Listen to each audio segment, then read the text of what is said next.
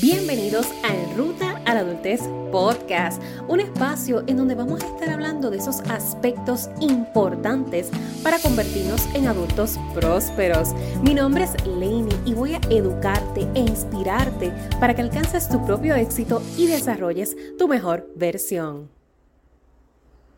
Continuamos con el episodio de cómo me preparo para comprar propiedad en el episodio de ayer, eh, a rayo, yo terminé de grabar ese episodio, yo dije, no, pero es que aquí yo digo un masterclass. Yo hablé ahí por un tubi de llave.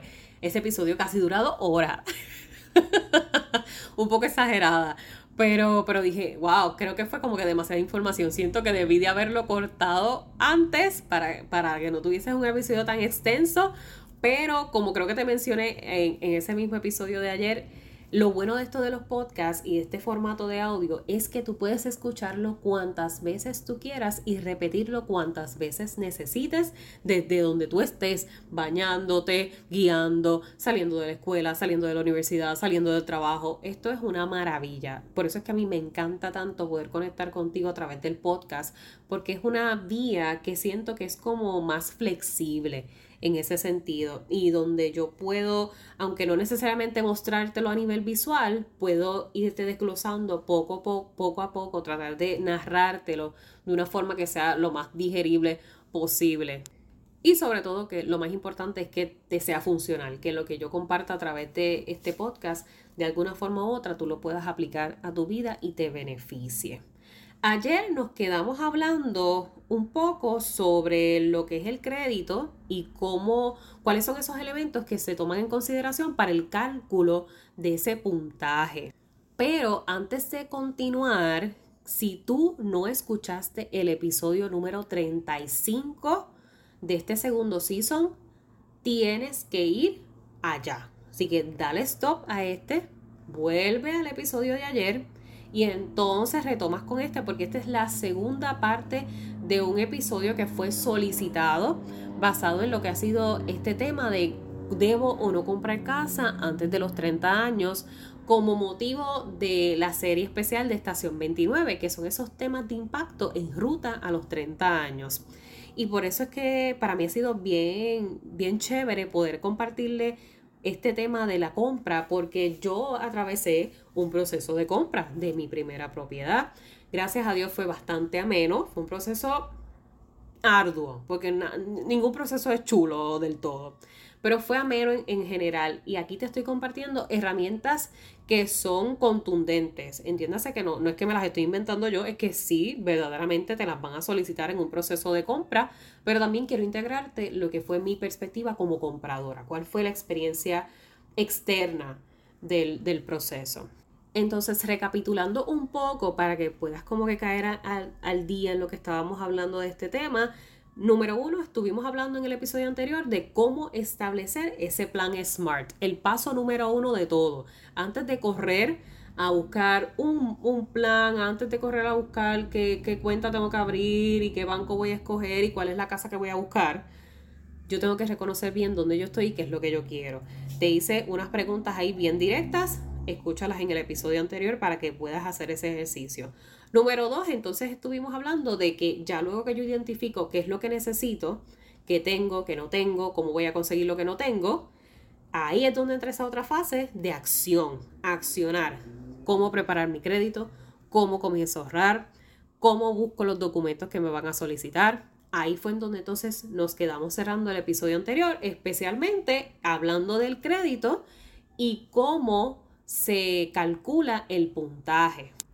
Entonces cerramos hablando de que el crédito se calcula basado en cuántas cuentas tienes activas que te generen crédito, cuánto es el pago mínimo que estás realizando, si lo estás pagando a tiempo, si estás cumpliendo con ese contrato de utilización, si estás usando la cantidad saludable del no más del 30% del total de tu tarjeta y las indagaciones, los famosos inquiries.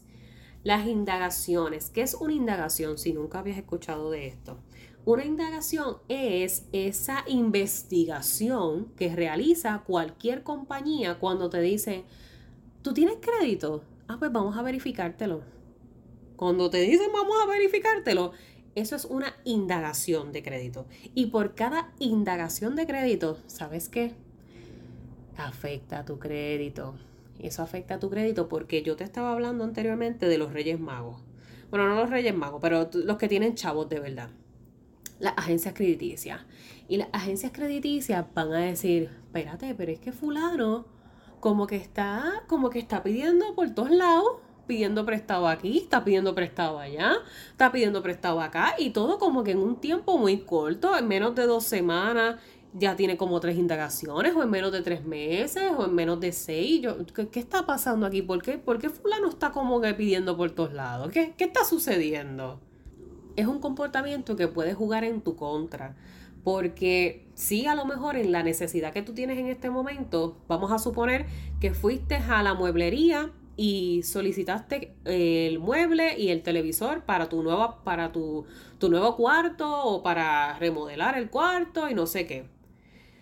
Ok, pues voy a comprarme el televisor a crédito, pues claro, para tú sabes empezar a hacer crédito. Y allí la pueblería te hizo una indagación. Ay, es que yo quiero cambiar de celular.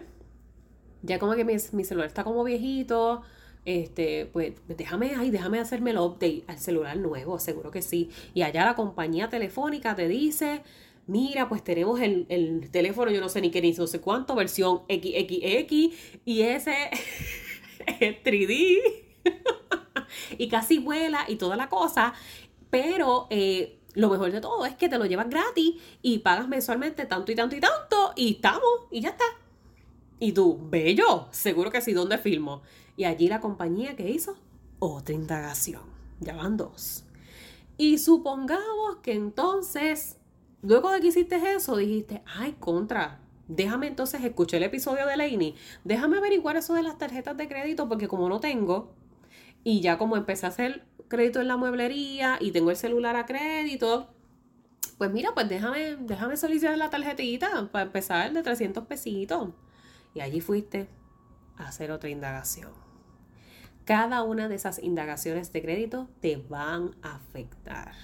Y no todo el mundo te va a frenar, porque va a haber, sí, personas bien responsables que a lo mejor te van a decir, esta es tu primera indagación o cuántas indagaciones ya tienes. Tú sabes, gente que, que, genuinamente note que estás en el proceso de inicio y que muchas cosas las desconoces, pero no todo el mundo tiene esa bondad. No todo el mundo, tú sabes, no todo el mundo es así. Y mientras más indagaciones tú tengas, literalmente más se va a afectar tu crédito.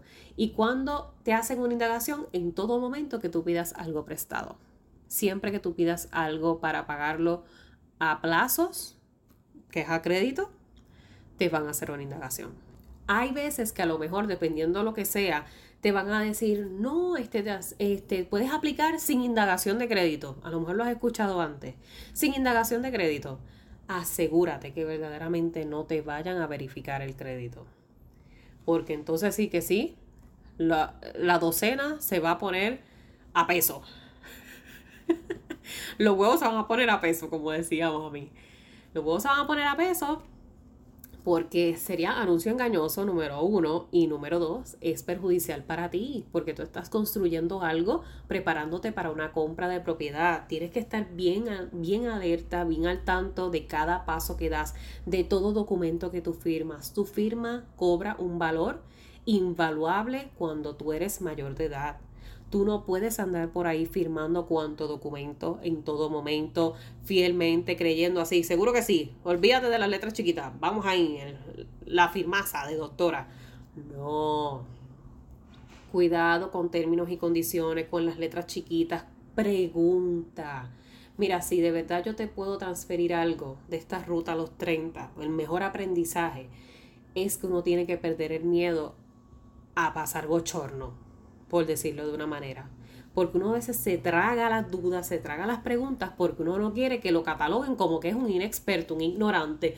Pues sí, soy un ignorante y, y, tú sabes, embrace it, empodérate de esa ignorancia porque por lo menos lo reconoces y estás haciendo las gestiones pertinentes para salir de ella. Malo es que en base a la ignorancia entonces tomes acciones por miedo a que no quisiste preguntar, a que no quisiste indagar, a que olvídate, que se chave, que salga lo que Dios quiera. Trabaja eso fuertemente contigo mismo, contigo misma. El miedo a preguntar. A veces preguntar nos crea cierta ansiedad porque uno no quiere escuchar la opinión de otras personas y te entiendo completamente. Pero tú lo que vas a hacer es bloquear esa parte y enfocarte en la respuesta de lo que tú estabas buscando. Porque tú no, no puedes tener ese miedo a consultar. Desde la inexperiencia se vale. Nosotros somos jóvenes y estamos experimentando la adultez. ¿Y por qué existe ruta a la adultez? Por esto mismo, porque yo estaba ya cansada de que donde quiera que uno vaya, a uno lo miren como que, ¿de verdad tú no sabes eso? Pues fíjate, no, fíjate, no sé. O están también los otros que dicen, pues como a mí nadie me ayudó, pues que se chave que les toque también aprender a, a, cantazo limpio. No hay por qué hacer esas cosas, bendito sea el Señor. Si ya hay quienes hemos transitado la ruta, vamos a dar la herramienta a los que vienen detrás. Qué problema con esta dinámica. Pero, anyways, para no hacerte este episodio igual de largo que el anterior y vamos a, al grano. es que este tema a mí me gusta mucho, ya yo te lo había dicho, el tema de las finanzas para mí es súper importante en los jóvenes, que uno tenga esos números, esas cuentas claras.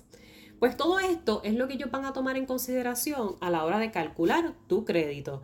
Leí cuál es el crédito o cuál es el puntaje ideal que uno debería de tener cuando uno va a comprar casa.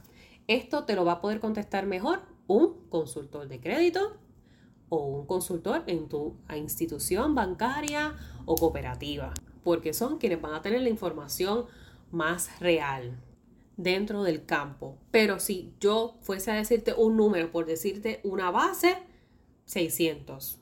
De 600 para arriba. Lo ideal. 550, 600 para arriba. Se va considerando como un buen crédito, un crédito medio. Porque ahí, pues, claro, todo también va a depender si tú vas a hacer la compra solo o si la compra tú la vas a hacer con un codeudor, que esto también es otro tema. Uno cuando hace compras de propiedades las puede comprar solo como único propietario o con un codeudor. Y ese codeudor no tiene que estar casado legalmente contigo. Tú puedes tener una propiedad con un codeudor que es tu mejor amigo o mejor amiga. O sea que esto también de que, ah, es que tengo que comprar casa yo solo, yo sola, pero yo convivo con mi pareja, pero no estamos casados legalmente pueden hacer su compra. Eso también conlleva otro proceso cuando se hace en conjunto, una compra en conjunto, pero sí, sí se puede hacer, eso es viable. Entonces ya hablamos de crédito, ahora vamos a suponer que en tu checklist, ok, ya estás, ya estás trabajando el crédito, tienes empleo, pero lo que se nos queda cogido en la patita es el ahorro. Yo no tengo ni 5 dólares en mi cuenta de ahorro. Vamos allá. Esto del ahorro es una práctica, es un hábito que tú debes de incorporar en tu vida, pero para ayer, para ayer. Y con el ahorro hay muchos mitos, hay muchos tabúes, hay mucho malpractice, porque la gente asocia ahorro con ganar mucho dinero. Si yo ganaría mucho dinero, entonces yo pudiese ahorrar. Y no te lo voy a negar, dentro de las circunstancias de vida que estamos, con la situación económica actual, ahorrar, o sea, sacar esa inversión de nuestros ingresos requiere un sacrificio bien grande porque es literalmente apostar a que no voy a sacar ese dinero, no lo voy a utilizar. Se va a quedar en esa cuenta de ahorros o en esa alcancía cuando hay tanta necesidad y más si en tu caso quizás tengas hijos o en tu caso estés viviendo solito o tengas tu apartamentito universitario o tengas tu carro que estés pagando o tú aportas en tu casa, quizás todavía eres adolescente pero tú aportas económicamente a tu casa. Es fuerte, más cuando nuestro ingreso no es el, el más abundante, es fuerte. Yo sé que es difícil sacar ese, ese por ciento de ahorros pero no tienes que hacerlo agonizante. Tú no tienes que sacar X cantidad si no, no te da para esa X cantidad. ¿Cómo tú puedes desarrollar una fórmula que te sea viable? Pues mira, yo te voy a compartir aquí algo que tú puedes realizar basado en, en, un salario mínimo. Por ejemplo, el mínimo federal actual que es 8 dólares con 50 centavos. Número uno, una cuenta de ahorros. Una cuenta de ahorros no te requiere nada. Hoy día la puedes hasta sacar en línea, puedes abrir una cuenta online, estos online accounts, que eso es gratis, tú entras y la tienes online y lo que te requiere es como 5 dólares de depósito para abrirla, o puedes abrirla también en una cooperativa y a lo mejor por allá tienes otros beneficios, como sea funcional para ti. Hay gente que practica el guardar el dinero efectivo en la casa, ya sea en safe boxes, en cajas de seguridad o en alcancías. Pero yo, yo entiendo que ahí es como más complicadito el ser fiel al hábito, porque la tentación está ahí, accesible. Claro que digitalmente también está accesible al teléfono, es cuestión de que entres a la aplicación, haces la transferencia, usas los chavos y se acabó. Pero, no sé tú, pero a mí como que vaguitamente en mi cerebro, el solamente pensar que tengo que abrir la aplicación, poner el username, el password, a, mí eso como que me da, me da como hasta pereza a veces, me da hasta pereza. Así que me es como más complicadito versus ir a la alcancía que esté al lado de la cama y yo abrirla y sacar los 20 pesitos. Ay, son 20, yo los repongo mañana. Y mañana, ay, son 10, yo los repongo después. Y cuando tú vienes a ver a final de semana, la alcancía está en un centavo. Entonces, tenemos que ser realistas con nosotros. ¿Qué nos es, qué es más funcional? Otra ventaja también de tener una cuenta bancaria de ahorros es que hoy día tú puedes hasta gestionar que automáticamente se transfiera tu cambio a tu cuenta de ahorros. Suponiendo que tú con tu tarjeta de débito, que sale el dinero de tu cuenta de cheques, haces una compra de un dólar con, qué sé yo, un dólar con 90 centavos. Pues esos 10 centavos de diferencia, el mismo sistema los redondea y los transfiere a lo que sería tu cuenta de ahorros para redondear la transacción. Y es algo que te puede ayudar. Quizás esa, esa también eso es como un pasivo y va incrementando tu, tu monto en ahorros. Así que como meta a corto plazo, tener tu cuenta. Eso es un big no negotiable. Esa cuenta tiene que estar. Aparte de que, como te mencionaba en el episodio anterior, cuando ellos te vayan a hacer tu verificación, esa verificación incluye todos estos estados de cuenta, de dónde va a salir el dinero que tú vas a utilizar para esos gastos de cierre, eso se va a verificar. Tu cuenta de ahorro tienen que saber cuál es el balance que tiene, porque esto por boca ellos no lo van a creer por fe, todo va a requerir una evidencia en papel. Así que tener esa cuenta te va a ayudar muchísimo.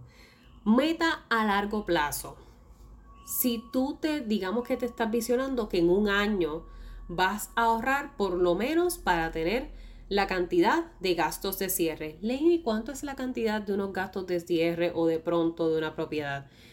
Aproximadamente, porque esto va a variar, pero aproximadamente para prepararte te diría de 6 mil a 10 mil dólares.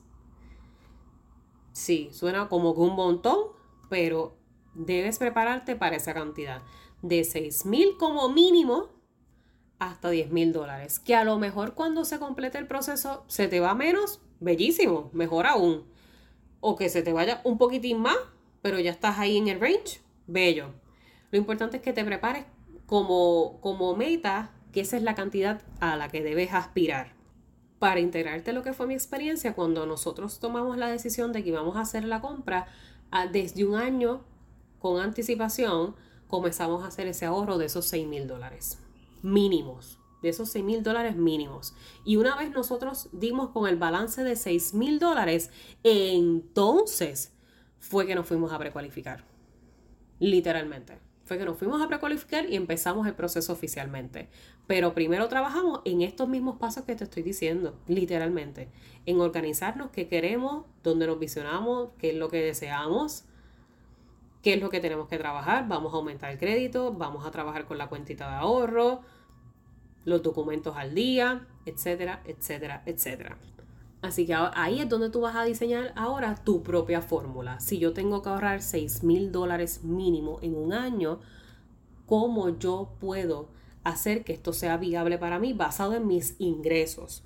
Y a lo mejor ahí tú sacas una lista. ¿De dónde provienen mis ingresos? Ah, pues suponiendo que en sueldo, basándome en un sueldo mínimo federal, 8.50. Pues yo cobro 8.50 semanal, 8.50 eh, que diga 8.50 a la hora y cobro semanal, 8.50 a la hora y cobro bisemanal, todos esos detalles, tenlos ahí, los vas escribiendo.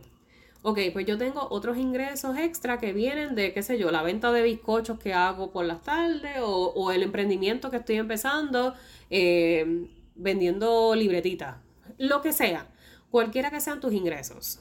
Ten claro esa cantidad que entra a tu cuenta, esa cantidad con la que tú te sustentas. Y ya después de que estemos claros en esa cantidad es que empieza el tanteo del dividir cuánto se queda conmigo, cuánto se va para acá, cuánto se va para allá y cuánto se va para esta cuentita de ahorros. Y este tip no te lo di ahorita, pero si esa cuenta de ahorros que tú abras, la cuenta requiere que tú tengas que hacer el retiro presencial, mucho mejor. Que sea una cuenta de ahorros que tenga ciertas restricciones para retirar dinero, también te va a ayudar porque te limita al acceso de transferencias o al uso de retiros constantes. Lo ideal es que te comprometas verdaderamente con que ese dinero no lo vas a utilizar, que ese dinero no es el dinero de emergencias, que ese dinero no es el dinero de comprar los regalitos de Navidad, ni de comprar el traje del prom, ni el traje de la boda, ni el traje de... No, no, no. Ese dinero es el de tu inversión para tu propiedad. No se usa. Tú puedes tener más de dos cuentas de ahorro. Eso, eso es algo que es permitido. Tú no te tienes que limitar en una sola cuenta de ahorro llevar todas tus finanzas. Así que procura que esa cuenta que determinaste para los fondos de la compra de tu casa sea exclusivamente para eso. Porque acuérdate que tenemos la meta de esos 6 mil dólares en un año. ¿Cómo yo llego ahí? Pues como te estaba diciendo, en mi desglose de ese dividendo basado en mis ingresos. Suponiendo que en efecto tú cobras 8 dólares con 50 centavos semanal, semanalmente, por hora semanalmente. Eso redondeado viene siendo aproximadamente 340 dólares a la semana. Tú tienes varias alternativas con ese monto. O puedes sacar 20 dólares al día por 30 días, imaginándote que todos los días tú sacas 20 dólares. Y esto suena como complicado, pero créanme, si tú sustituyes el almuerzo de todos los días de afuera, ya ahí tú tienes los 20 dólares al día para la cuenta. Si tú sustituyes los 20 dólares de la compra que hiciste en Chain, ya ahí tú tienes los 20 dólares al día. O los 20 dólares que vas a gastar en, en la chuchería que tienes pendiente comprarte. Ese, 20 dólares al día suena fuerte, pero realmente es viable. Es viable. Así que esa es una alternativa. Tú puedes sacar 20 dólares al día. Si tú sacas 20 dólares todos los días por 30 días consecutivos, un mes completo, al año, básicamente, tú vas a tener casi 7 mil dólares ahorrados. 7 mil. Si lo haces al pie de la letra, fielmente, 20 dólares todos los días, todos los días, todos los días, por 12 meses, casi 7 mil dólares al año. Otra alternativa que tú tienes es que puedas sacar de alrededor de 100, 120, 150 dólares bisemanales de, tu ingreso o puedas sacar también 100 dólares semanales. Si, por ejemplo, basándonos en este mismo cálculo de que semanalmente tú generes alrededor de 350 dólares y sacas 100 dólares todas las semanas, al mes vienen siendo 400 dólares, al año alrededor de 5 mil dólares más o menos. Así que ese ejercicio lo tienes que hacer, ese tanteo lo tienes que llevar a cabo. Y lo más importante es que te tienes que comprometer, porque las acciones, ¿quién las va a tomar eres tú? Tú o si las vas a hacer en conjunto con alguien más, si vas a comprar con tu pareja, con tu primo, con tu hermana, con, con tu mamá, con tus padres. Si tú solo, sola, te tienes que comprometer. La meta es tuya, las acciones son tuyas. Y esos 6.000 son el target de cumplirse en un año. ¿Cómo lo vas a hacer? Está en ti. El cómo es variante. Ya te di ahí como varias alternativas basadas en un ingreso mínimo. Si a eso tú le sumas otros ingresos, bonificaciones y un, dinerito por aquí, otro dinerito por acá, tú sabes, eso puede variar y al año tienes, tienes, llegas a la meta. Así que prepárate en ese aspecto sin abrumarte a tu propio ritmo pero moviéndonos.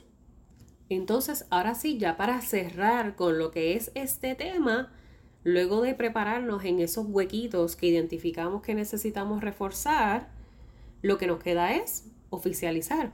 Vamos a precualificarnos. Ya yo tengo mi empleo, ya yo comencé a trabajar mi crédito, ya yo comencé a tener mi cuenta de ahorros, ya tengo por lo menos 6 mil dólares en la cuenta de ahorros para gastos de cierre y depósitos o etcétera. Ahora sí me voy a ir a precualificar. ¿Que tú puedes hacer este proceso antes de? Sí, lo puedes hacer. Pero todo depende de cuán abierto o flexible te sientas. Porque si para ti va a ser abrumador escuchar todo lo que tú necesitas sin haber comenzado y te vas a quitar, pues no.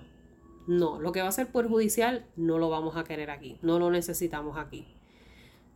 Lleva este proceso como tú entiendas. Si tú eres como yo, que te gusta estar al día en todo y on track y tú sabes, planificación 101, OCD, pues mira, que por cierto utilizo OCD, esta aclaración es importante hacerlo, utilizo OCD, pero dentro de los términos populares que se utilizan, no dentro de los términos clínicos, porque la verdad es que cuando uno se habla del trastorno obsesivo compulsivo, hay que tener un toda una evaluación clínica para poder diagnosticarlo. Esto también de que uno anda por ahí diagnosticando a la gente a lo loco, no es algo, tú sabes, no es algo ético ni es algo profesional.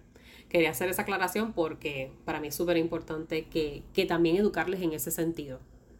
Pero retomando lo que es el tema de finanzas, ya cuando tú llegas entonces a esta precualificación, sugerencias que te puedo brindar. Tú te puedes precualificar en múltiples instituciones. No quiere decir que porque fuiste a X banco ya tienes que hacer todo el proceso con ese banco, punto y se acabó.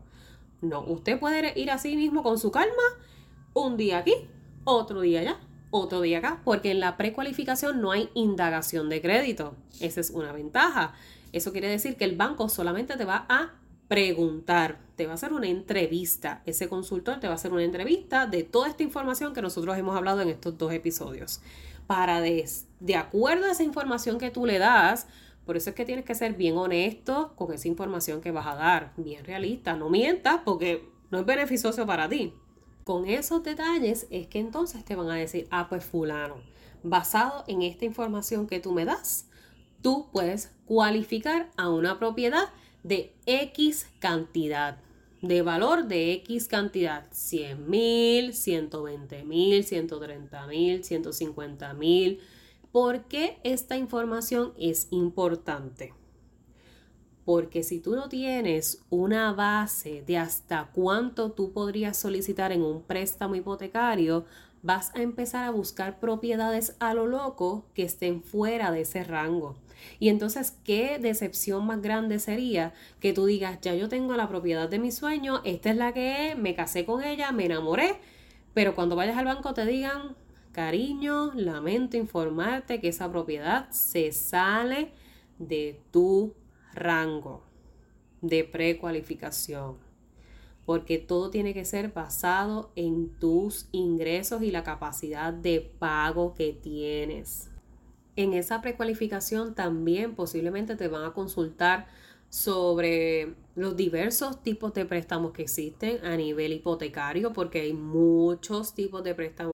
Está el préstamo rural, que es para las casas que quedan más despejadas de lo que es el área metropolitana, el préstamo convencional, está el FHA, y esto te va a sonar en, en otro idioma, pero quienes mejores te van a explicar son los profesionales del campo. Porque estos préstamos, para, para hablártelo en arroz y habichuela, los términos y las condiciones es lo que varía entre uno y otro. Excepciones que alguno y otro tenga, pero pues en, general todo, todo depende también de la localidad donde te interesa hacer la compra, si lo que tú quieres comprar es terreno en vez de la propiedad para poder construir, todo eso te lo van a poder explicar a fondo pero es algo que es parte de esa consulta de precualificación. ¿Qué alternativas, qué tipos de préstamos yo tengo para solicitar? Si hay algún tipo de incentivo por ser mi primera compra que me aplique como comprador newbie. Todo eso pregúntalo. Excepciones de pago de crimen, excepciones de seguro o de pronto.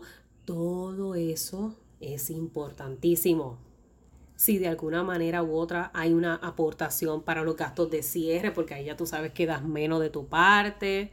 En fin, esa primera consulta de precualificación, ese es tu momentum de brillar con todas las preguntas habidas y por haber, que tú salgas con todos los brochures, como cuando uno solicitaba a la universidad, que te daban un montón de brochures de todas las universidades. Créeme que ese día tú vas a salir con un montón de información, un montón de papeleo en idioma que tú no entiendes, pero pregunta qué significa, no te vayas con las dudas. Y ahora sí, ya una vez tú te precualificas, haces este proceso, entonces comienza el house hunting. Dime a ver, con honestidad, luego de haber escuchado estos dos episodios, que hasta el momento, hasta ahora que tú me estás escuchando, esto no suena agotador. Literalmente de yo narrártelo y de solamente posicionarme en ese estado, puede ser agotador emocionalmente a unos niveles enormes. Eso sin, sin adentrarme en las complejidades que se pueden entrar en el proceso de papeleo que falte, de que si la institución no cumple, que si el caso está en espera, que falta que yo no sé qué, que, que el notario no tiene los papeles, que si no, que si... O sea, les digo que hay personas que se tardan en estos procesos a veces años para que puedan cerrar y tener su casita. Así que es un proceso bien chulo poderlo atravesar, pero hay que estar en la apertura de atravesarlo.